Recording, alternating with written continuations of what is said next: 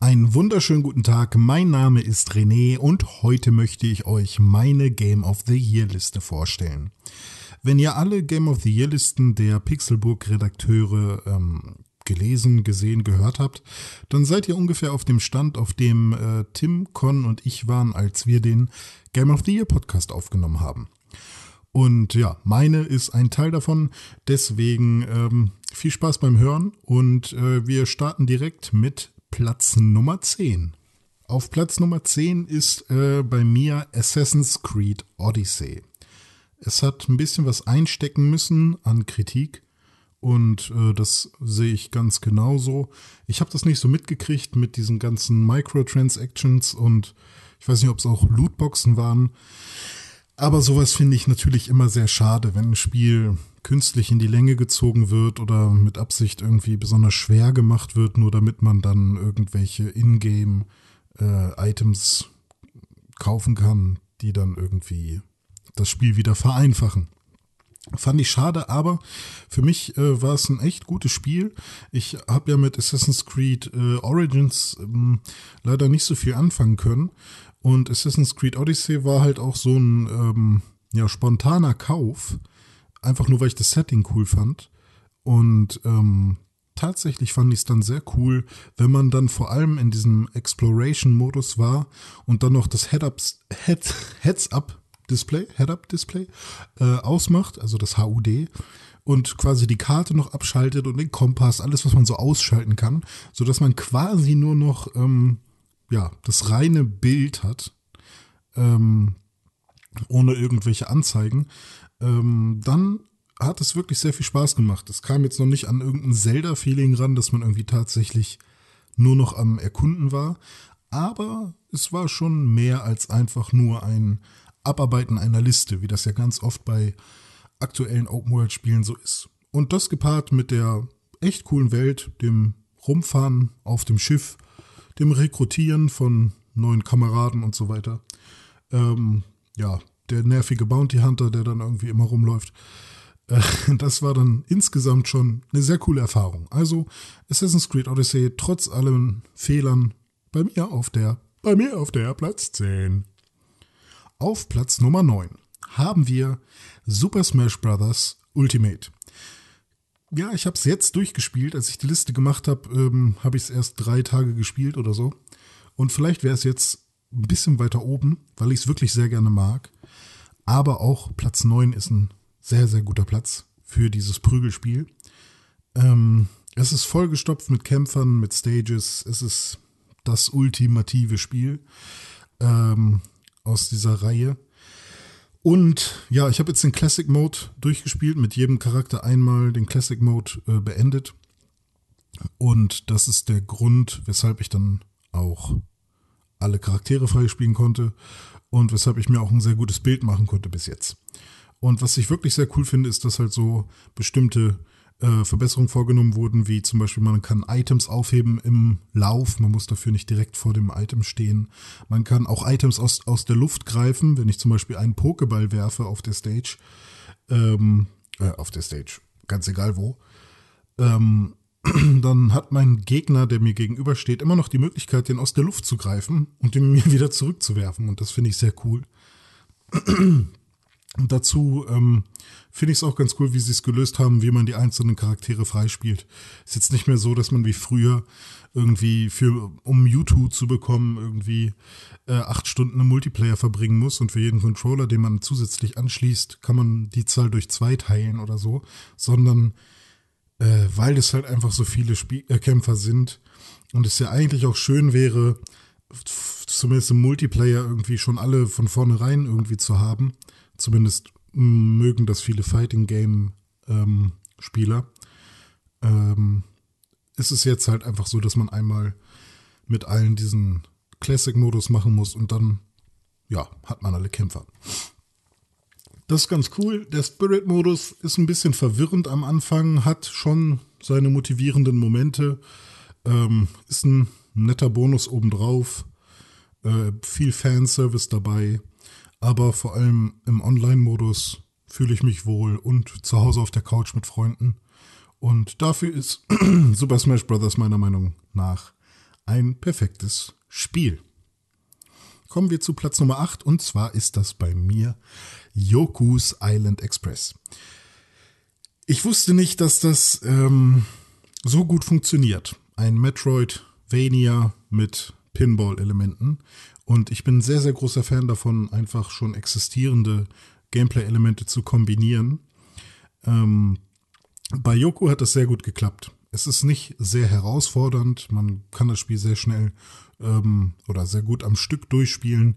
Wenn man mal verkackt, dann stirbt man nicht, sondern ja, man muss halt einfach äh, aus einer Grube rollen und weitermachen.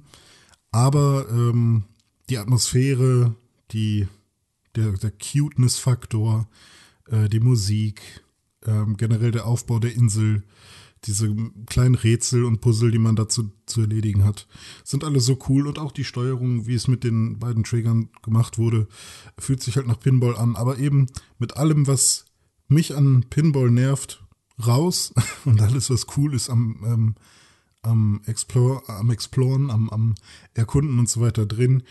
Ähm, mit Backtracking natürlich auch, äh, mit Shortcuts und so weiter. Alles, was man so braucht. Und das finde ich super cool. Ich habe meiner Freundin zugeguckt zuerst. Die hat es nämlich zuerst äh, durchgespielt.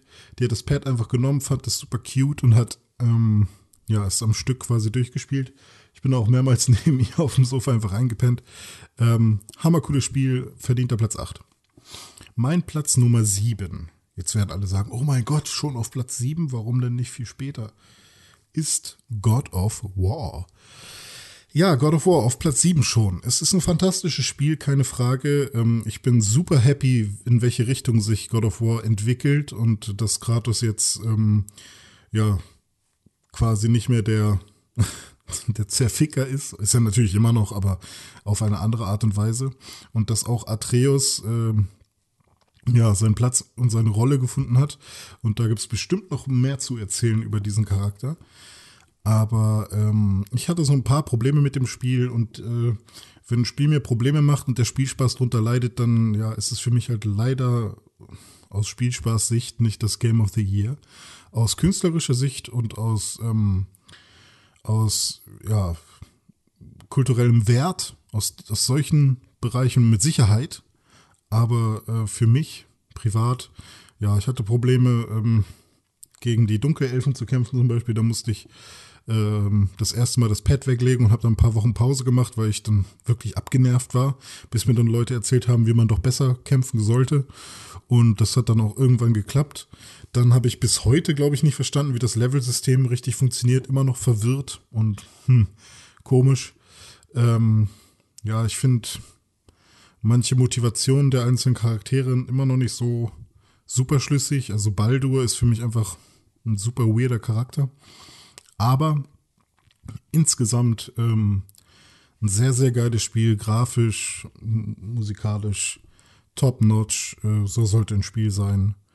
Bei René Deutschmann aber nur auf der 7. Auf Platz Nummer 6 kommt bei mir Pokémon Let's Go Pikachu. Let's Go Evoli oder Eevee auf Englisch habe ich nicht gespielt.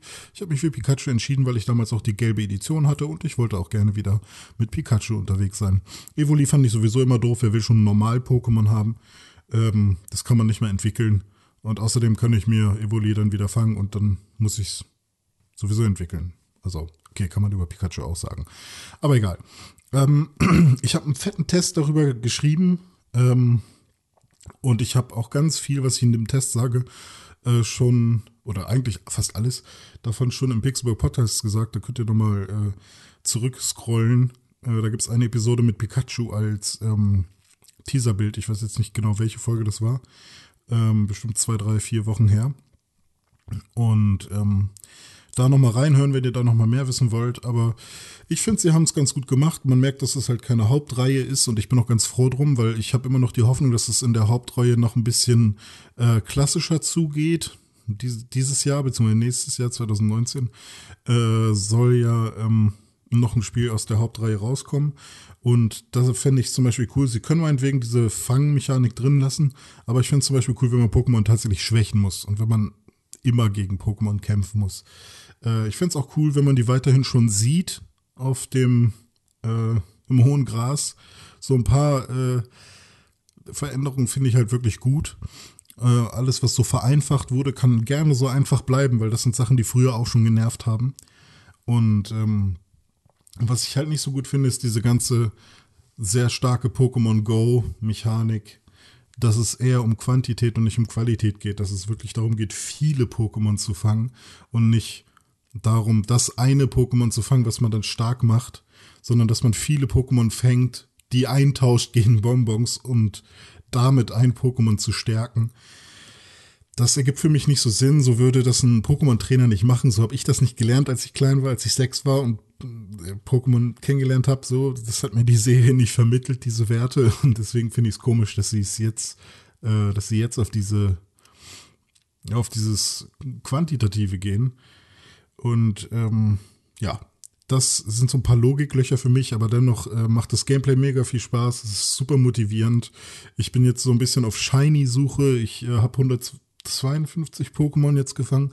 Mir fehlt noch die We Weiterentwicklung von Meltan. Die findet man nur in Pokémon Go. Deswegen zwinge ich mich jetzt so ein bisschen Pokémon Go zu spielen. Und dann habe ich das Ding äh, hoffentlich bald mal auf 100 Prozent.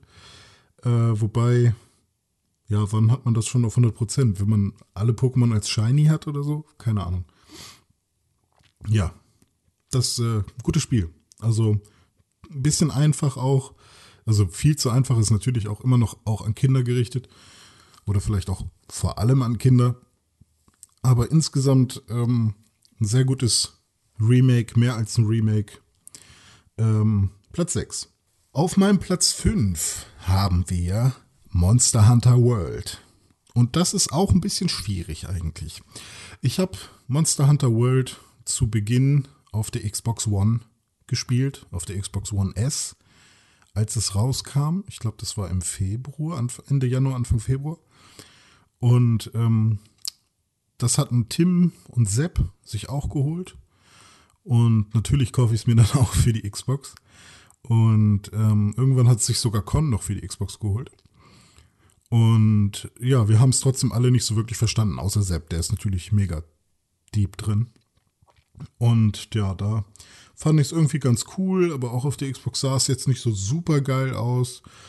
Und ähm, hm, ich war da nicht so super begeistert von und habe auch nicht alles verstanden. So, die Tutorials waren mir zu textlastig und von Anfang an konnte man schon viel zu viele Dinge auswählen. Ich hätte es gerne eher so Step by Step gehabt. Und natürlich sagen jetzt Monster Hunter Fans, ist alles voll Step by Step, alles super easy. Naja, jedenfalls habe ich dann ähm, das nochmal sein gelassen und habe dann Monster Hunter World äh, nochmal angepackt, als es für den PC rauskam, weil meine PC-Gang, wir haben, sind immer auf der Suche nach guten Spielen, die man irgendwie im Teamspeak spielen kann. Und ähm, und da kam Monster Hunter World dann ja auf PC raus und ja, mit so einem guten Rechner, wenn die Grafik nochmal auf Ultra gedreht werden kann, da macht das nochmal was anderes aus. Und ja, im Multiplayer, der ja am Anfang noch ein bisschen buggy war und da ist man ständig aus Sessions rausgeflogen, äh, der dann irgendwann gepatcht wurde, da hat es dann langsam Bock gemacht und wir haben uns das gegenseitig ähm, erarbeitet, wie das denn alles funktioniert. Und dann kann man halt auch auf dem einen Bildschirm Monster Hunter laufen haben, auf dem anderen Bildschirm dann so ein Wiki. Ähm, und dann versteht man das alles mit der Zeit. Und das hat äh, dann richtig Bock gemacht. Also da sind wir wirklich sehr tief drin gewesen. Und ähm, ja, also äh, dann war ich wirklich tief drin in Monster Hunter äh, World, habe mir dann noch für die Switch Monster Hunter ähm, Generations Ultimate gekauft, damit ich auch für unterwegs Monster Hunter habe. Hab da zwar nicht sehr viel gespielt, aber da noch relativ weit. Ähm, könnte ich eigentlich auch mal wieder weitermachen. Also Monster Hunter hat mich erst in diesem Jahr wirklich gepackt, obwohl ich damals das allererste PlayStation 2 Spiel hatte und auch schon diverse PSP-Titel. Also ich habe es immer wieder versucht, aber es war nie wirklich zugänglich für mich. Und jetzt ist es endlich ist der Funke endlich übergeschlagen. Und ich, äh, ja, freue mich schon mal wieder demnächst weiterzuspielen irgendwann, wenn es mal wieder, wenn es mal wieder passt, weil es natürlich auch viel Zeit in Anspruch nimmt. Auf Platz 4 ein fantastisches Spiel, das sich Dragon Quest 11 nennt. Ein JRPG aus dem Hause Dragon Quest. Oder kann man das sagen? Aus dem Hause Square Enix Dragon Quest immer fett. Ähm, gibt eigentlich kaum ein Dragon Quest, was mich enttäuscht hat. Ähm, Dragon Quest 8 war eins, was mich sehr, sehr geprägt hat. Und ähm, Dragon Quest 11 ist jetzt das erste Dragon Quest seit Dragon Quest 8, was wieder an diese Qualität rankommt. Ich bin mir noch nicht ganz sicher, ob es Dragon Quest 8 schon ablöst. Dragon Quest 8 war dieses ähm, JRPG von Gott, 2003, 2000, das kam so zur Zeit von Shadow of the Colossus ungefähr raus ähm, was, wo man auch eine riesige Open World hatte und äh, komplett frei rumlaufen konnte. Und Dragon Quest 11 ähm, hat zwar auch ja schon so eine Open World, aber sie ist eher open schlauchig, ähm, bisschen mehr verwinkelt als in Final Fantasy 13, aber ähm, ja, man, man hat schon jetzt nicht so eine richtige Open World.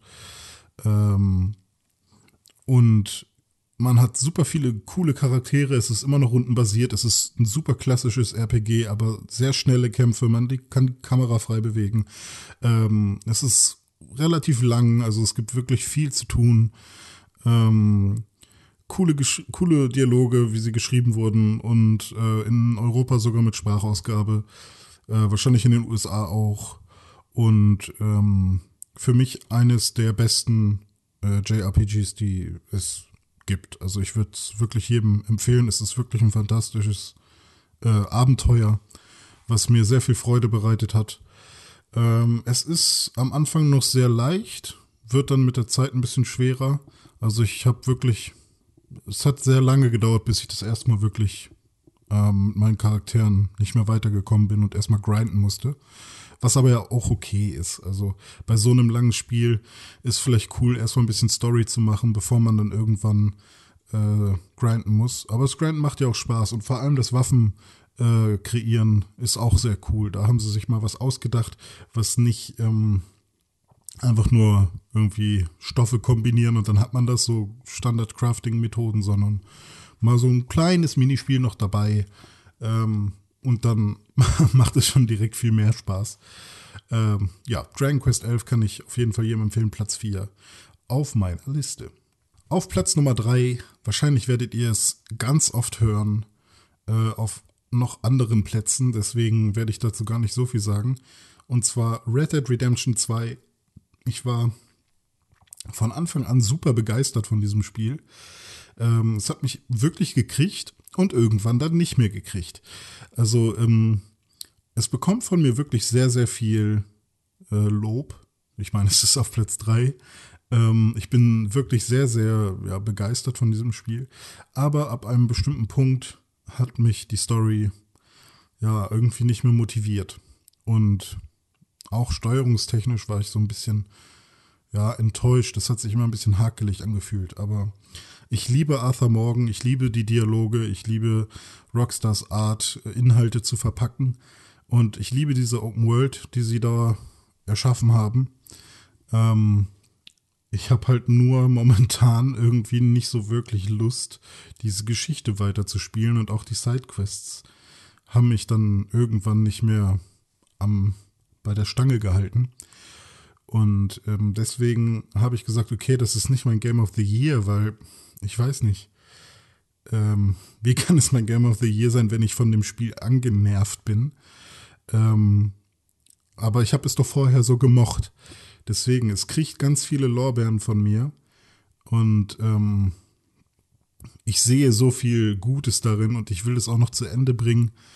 Ähm, aber ähm, es gab so, eine, so einen Punkt, wo, wo ich gemerkt habe, nee, jetzt gerade ist es, ist es genug. Und es waren schon über, keine Ahnung, wie viele Stunden, die ich da reingesteckt habe.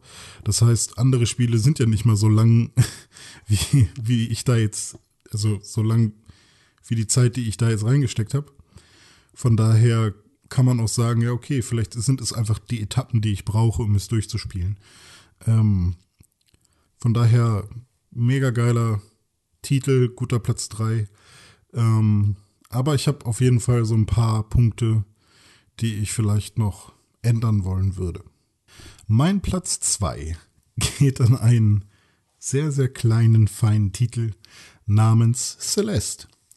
Celeste, äh, der kleine Plattformer, äh, den wir schon sehr oft im Pixelbook Podcast besprochen haben. Äh, Tim hat ihn mir empfohlen und ich habe ihn dann äh, gekauft und sofort am Stück durchgespielt. Und äh, ja, jedes Level oder jeder Bildschirm, ähm, den man dort bezwingen muss ähm, in 2D, den schafft man so in 30 Sekunden. Aber da der so schwer ist, muss man den schon relativ häufig ähm, ja, üben, bis man ihn perfektioniert hat. Und ähm, als Madeleine muss man über diese Plattformer-Einlagen dann den Mount Celeste besteigen. Dazu kommt noch eine coole Story, ähm, die nicht peinlich ist, aber über ein sehr ja, tiefes Thema äh, oder ein sehr tiefes Thema behandelt, nämlich ähm, Angstzustände oder Angststörungen und Panikattacken. Und ähm, ja, das kriegen sie wirklich sehr gut hin, dass das nicht peinlich oder aufgesetzt wirkt, sondern man glaubt den Machern schon, dass die da Plan haben von dem, was sie reden. Ähm und ja, Celeste werdet ihr wahrscheinlich auch noch bei Tim hören und ähm, vielleicht auch noch bei wem anders. Vielleicht noch bei Sepp, glaube ich. Und bei Dennis. Ich gucke mal kurz in die Liste. Ja, Sepp hat's noch und Dennis hat. Ja, hat er auch mit drin.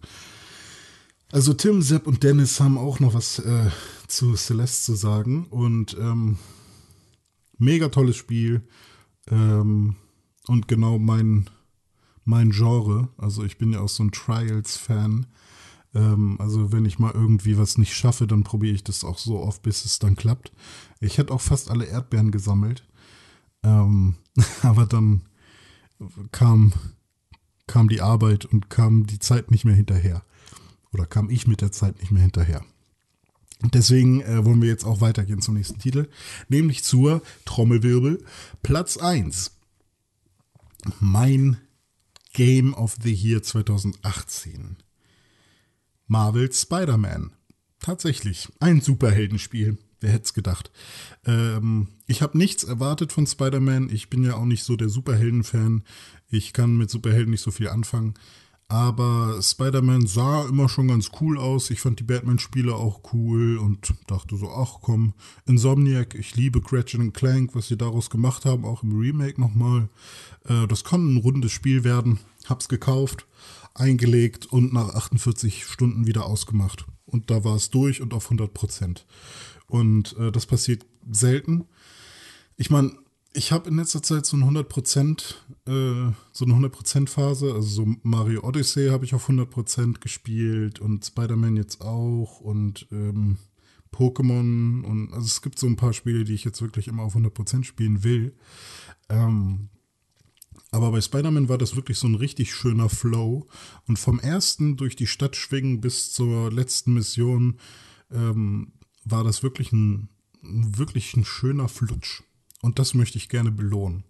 Dass ähm, sowohl die Story, die cool war, natürlich schon sehr poliert und auf, ähm, ja, so, da gab es jetzt keine großen, ähm, große Gesellschaftskritik drin oder sowas. Das war schon alles sehr Kino und das ist auch okay so. Ähm, aber wie sie zum Beispiel Otto heißt er Otto, Otto Octavius oder Dr. Octavius dargestellt haben und seine Verwandlung super cool. Ähm, alles in allem wirklich ein sehr, sehr gelungenes Spiel. Das Einzige, was mich vielleicht ein bisschen stört, äh, sind die repetitiven Aufgaben in den Sidequests und ähm, die Schleichmissionen. Die waren, ja, hätten jetzt, müssen, müssen nicht sein. Äh, und wovon ich mehr ge gerne gehabt hätte, wären vielleicht diese ähm, also jetzt nicht die Schleichmission an sich, sondern dieses Stealth Spider-Man. Ähm, man darf nicht entdeckt werden mit Spider-Man.